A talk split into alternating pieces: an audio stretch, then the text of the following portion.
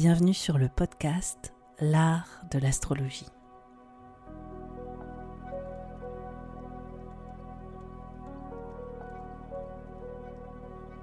Je me présente, je m'appelle Annabelle, je suis astrologue. Dans ce podcast, j'espère te donner une perspective inspirante sur les cycles que tu traverses pour t'apporter plus de confiance. Je pratique l'astrologie comme un art intuitif qui nous permet de remettre du sens à notre trajectoire. Inclusif et engagé, ce podcast a pour but de te donner une nouvelle vision de l'astrologie pour en faire ton propre outil de création. C'est au travers des horoscopes, des décryptages que j'opère, mais aussi grâce aux invités que je reçois, que j'espère te donner des possibilités bien plus lumineuses sur les expériences que tu vis en ce moment. Pour être sûr de ne manquer aucun épisode de l'art de l'astrologie, n'oublie pas de t'abonner sur la plateforme de ton choix, mais aussi de noter ce podcast. Je te souhaite une très bonne écoute.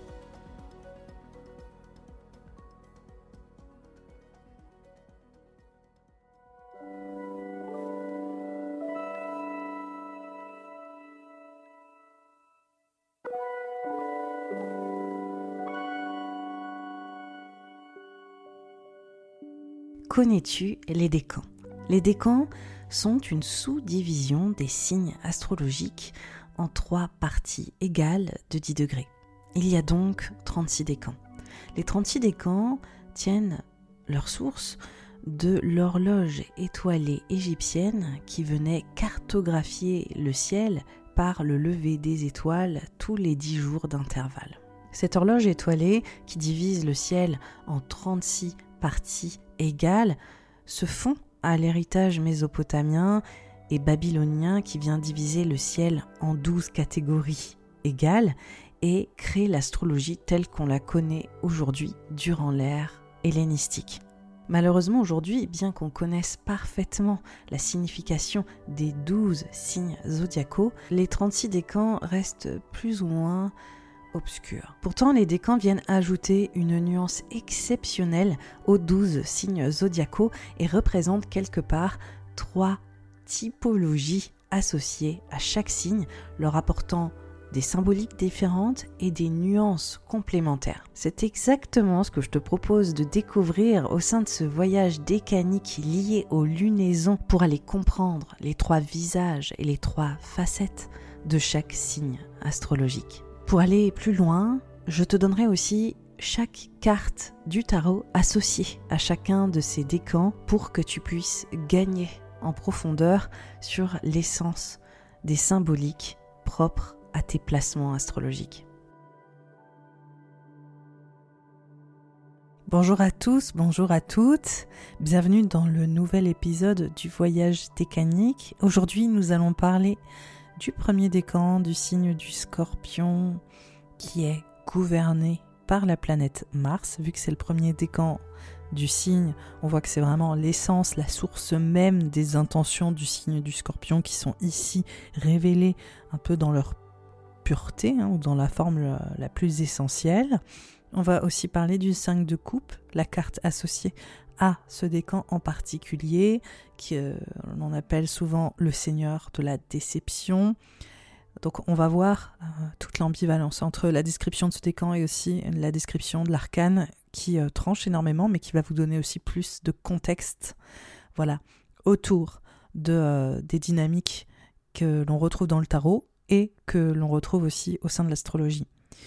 Je voulais vous partager la façon dont était décrit le décan par euh, Ibn Ezra, qui est euh, un grand commentateur de, la Torah, qui est une figure hein, éminente du judaïsme et qui était accessoirement astrologue aussi, et qui euh, a décrit, qui a donné un héritage sur les décans, qui a décrit en fait par une image symbolique chaque décan astrologique. Alors ce décan, Ibn Ezra, il va le décrire comme une belle femme, son corps est rouge, et elle mange.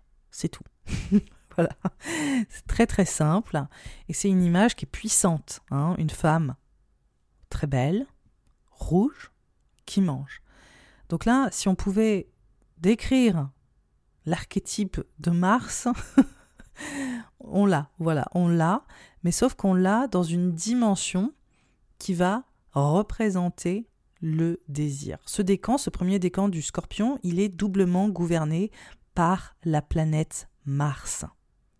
Donc, ça montre qu'on est dans l'essence de l'impulsion martienne au sein de ce décan du scorpion et que Mars, d'ailleurs, la planète, est ici ultra dignifiée. Déjà, on sait que Mars, dans le signe du scorpion, en termes de dignité astrologique, euh, il est très à son aise, hein, il est chez lui dans le signe du scorpion, mais là, dans ce décan, ça crée une espèce de surenchère, on est vraiment sur cette terre rouge martienne et euh, scorpionique dans son essence. Donc ce décan, c'est le décan du désir. On a une femme rouge qui mange, on est sur la notion de possession, on est sur la notion de faim, on a envie de croquer la vie à pleines dents, il y a une dimension qui est orale, viscérale, il y a la pulsion de vie dans le décan du scorpion. Et comment est-ce qu'on assouvit aussi notre faim et nos intentions? C'est très physique, ce décan du scorpion. Donc le corps, ici, c'est un peu le fil rouge de, euh, cette dynamique propre au décan scorpionique, à ce premier décan. Il faut savoir que le désir, ça vient du latin desiderare, qui signifie être face à l'absence d'étoiles. Et en fait, ce qu'on peut retenir dans la définition même du désir, c'est qu'il y a un manque. On désire parce qu'on manque. Et c'est ça qui est très intéressant ici autour de ce décan scorpionique et qu'on touche aussi à l'essence de l'intention du scorpion, du signe du scorpion et de l'archétype du scorpion. C'est la faim, l'envie, les intentions qui prennent source dans le manque, qui prennent source dans l'absence. C'est le désir.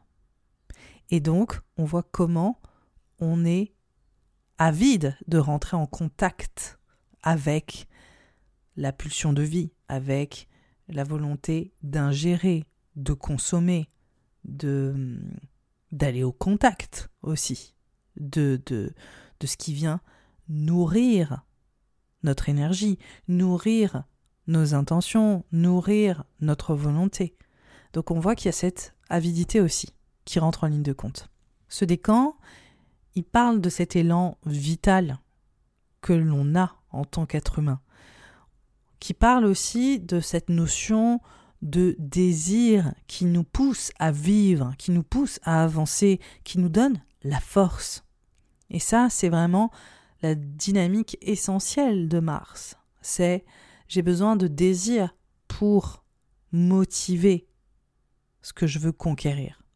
J'ai besoin d'un vecteur à ma volonté. Et ça, c'est Mars. C'est Mars. Il joue ce rôle-là dans le thème astral. Et Mars, dans le signe du scorpion, il vient nous parler de ces dynamiques. Sauf que dans le signe du scorpion, ce qui vient différer avec euh, le signe du bélier, ce qui vient prendre source ici dans ce premier décan du signe du scorpion, c'est la définition même du désir propre à Iméros. Donc c'est un désir qui est plus subtil, qui est aussi moins éphémère que euh, la vision qu'on a du désir typiquement, qui est fugace ou qui est superficielle. Non, on est sur un désir qui joue sur le long terme, qui a une logique, qui est implacable. C'est un désir qui conditionne aussi notre destin, qui fait partie de la source de notre inconscient. C'est finalement l'existence, on va dire, moteur de nos compulsions. C'est vraiment qu'est-ce qu'on a hérité qui nous pousse à aller de l'avant? Donc il y a même quelque chose qui, qui est de l'ordre de l'intangible. On est sur un signe aquatique, le signe du scorpion, on est aussi dans les limbes. Donc il y a quelque chose qui bascule aussi dans l'inconscient, dans, dans le non perceptible. Il y a des choses qui nous habitent, il y a des choses qu'on a héritées qui nous poussent à aller de l'avant ou pas, accessoirement. Donc on voit qu'il y a un projet aussi de désir qui est un peu euh, dans une forme de déterminisme, dans un déterminisme, euh, je dirais, euh, lié à nos conditionnements, dans un déterminisme lié aux attentes aussi des autres, de, des ressources aussi émotionnelles, relationnelles, matérielles même, qu'on a reçues en étant enfant et qui font partie de notre passé. Donc ce Mars, là, scorpionique dans le premier décan, il interroge toutes ces pulsions, toutes ces motivations qu'on a reçues et il vient les mettre en avant.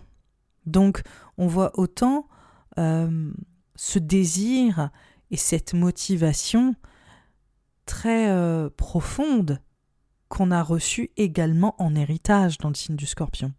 Donc euh, on voit une forme de désir inconscient. C'est pas que le désir, alors il y a vraiment ça aussi, hein. il y a une dynamique très charnelle hein, euh, dans, ce premier décan du scorpion, mais il y a aussi ce désir inconscient, fondamental, inhérent, euh, presque lié à notre mythe personnel et à la mythologie euh, familiale à laquelle on appartient, qui nous possède et qui nous guide, et comment est-ce qu'on peut en prendre conscience, et comment aussi est-ce qu'on peut canaliser cette force, parce que c'est la force un peu, je dirais, euh, l'odyssée, voilà, je parle beaucoup d'odyssée en ce moment, l'odyssée personnelle qui, euh, qui nous a construit et qui nous guide, parfois malgré nous, et c'est de ça que parle ce premier décan du signe du scorpion.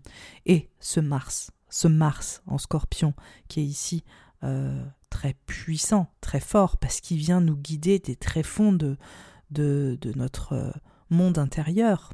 Et donc, il agit aussi en souterrain. Et on n'a pas forcément des fois tous les tenants et les aboutissants de ce Mars dans le signe du scorpion. Des fois, on n'est pas conscient des choses qui nous guident et qui nous motivent et qui euh, nous déterminent.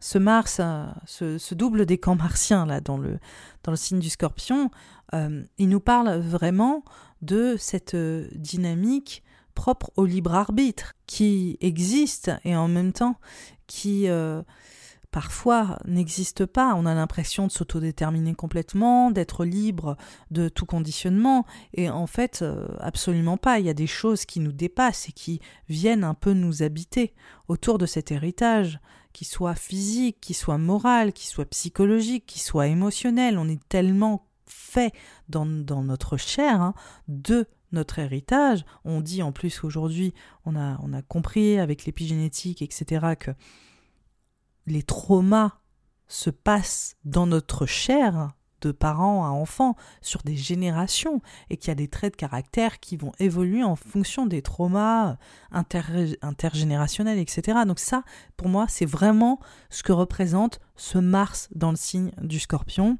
et d'interroger pleinement ces thématiques et on voit aussi comment peut-être autour des thématiques propres euh, aux natifs de ce premier décan, il y a cette conquête autour des ressources, autour de la gestion de ces ressources, autour de comment est-ce que je viens peut-être euh, maîtriser aussi cet héritage physique, moral, psychologique, émotionnel, matériel, comment est-ce que je viens aussi euh, m'établir là-dedans, comment est-ce que je viens le transcender, comment je viens le transformer, comment je viens l'accaparer, comment est-ce que je viens voyez comment est-ce que je viens travailler avec ça en profondeur et comment est-ce que je réussis aussi à, créer des mutations avec ça, que ce soit pour moi, pour les autres, comment est-ce que j'en comprends la richesse ou comment est-ce que je la capitalise, comment est-ce que je la pérennise? Toutes ces thématiques, elles ont énormément de puissance dans ce premier décan, euh, purement martien. Ce qui nous mène au 5 de coupe. Ce qui est intéressant avec euh, cette carte, c'est que on est un peu sur l'inverse absolu de ce que représenterait euh, ce double décan de Mars dans le signe du scorpion.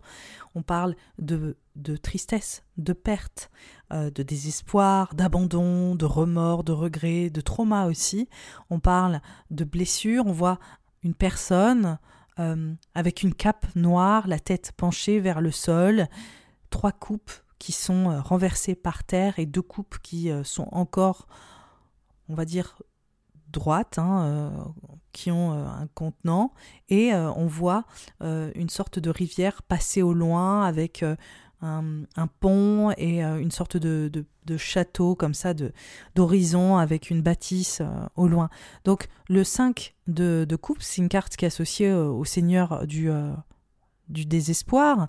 C'est une carte qui nous parle une forme de dépression, de ce qu'on n'a pas, de, euh, de, ce qu'on a perdu, de ce qu'on n'aura plus, de, de, la notion euh, vraiment euh, temporaire aussi des choses, on voit qu'il y a cette dynamique autour de, la séparation. En tout cas, on voit que le personnage, il est focalisé sur les coupes qui sont tombées au sol et que les coupes qui sont encore pleines sont derrière lui. Donc, il n'a pas forcément vraiment la, vision qui se tourne vers ce qui lui reste, mais plutôt vers ce qui lui, ce qui lui manque.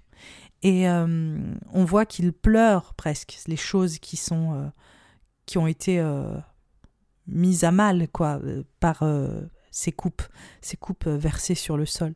Donc il y a une dualité qui est très intéressante dans cette carte, c'est que déjà comme beaucoup de fois je trouve dans le, la correspondance entre le, tarot et le, les décans et la correspondance astrologique, c'est que à chaque fois, on a autour, enfin pas à chaque fois, mais en tout cas très très souvent, une complémentarité autour de l'arcane et autour du décan.